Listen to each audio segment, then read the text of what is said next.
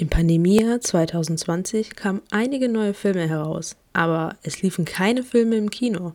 Und am 26. April finden die alljährlichen Academy Awards statt. Also, was nun? Früher mussten die Filme für mindestens eine Woche in einem Kino in Los Angeles laufen.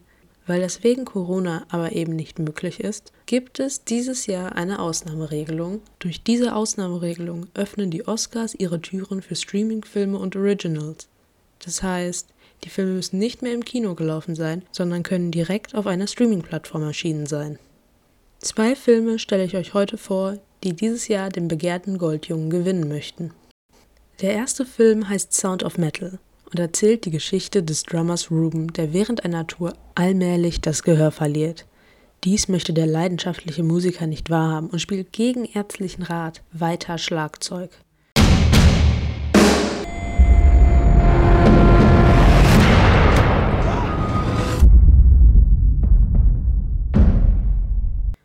Rubens Leben stellt sich auf den Kopf. Seine Wahrnehmung ist eine andere als zuvor.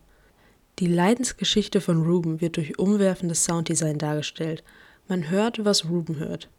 Oder eben nicht hört.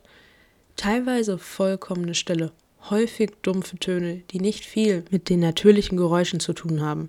Die intensive, aber trotzdem nicht sentimentale Geschichte überzeugt auch durch die Leistung des Hauptdarstellers Riz Ahmed, den man aus zum Beispiel Rogue One A Star Wars Story kennt.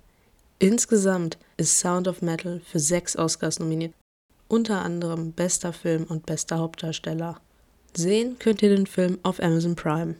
Als zweiten Film habe ich euch ein Netflix Original mitgebracht, wo die Musik auch eine wichtige Rolle spielt. Es wäre eine leere Welt ohne den Blues. Ich versuche die Leere zu füllen mit ein bisschen Leben.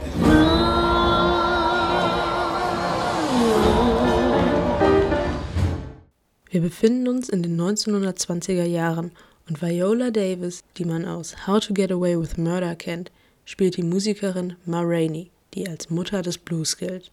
Die eigenwillige Diva weist die weißen Musikproduzenten in ihre Schranken, da diese sich nur für das Geld und nicht ihre Band, ihre Musik oder sie interessieren aber dennoch von ihr abhängig sind. Der Film erzählt die Geschichte einer Tonaufnahme und spielt daher fast die gesamte Filmlänge über im Tonstudio.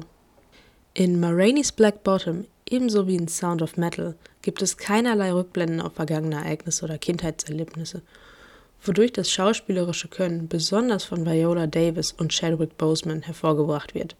Beide sind auch jeweils für einen Oscar als beste Hauptdarstellerin bzw. bester Nebendarsteller nominiert. Chadwick Boseman, den man als Black Panther kennt, könnte mit diesem Oscar für Ma Rainey's Black Bottom der dritte Schauspieler sein, der nach seinem Tod den bedeutenden Filmpreis gewinnt.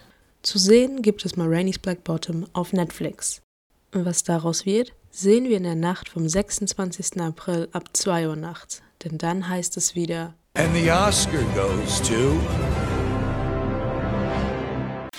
Campus FM klingt anders.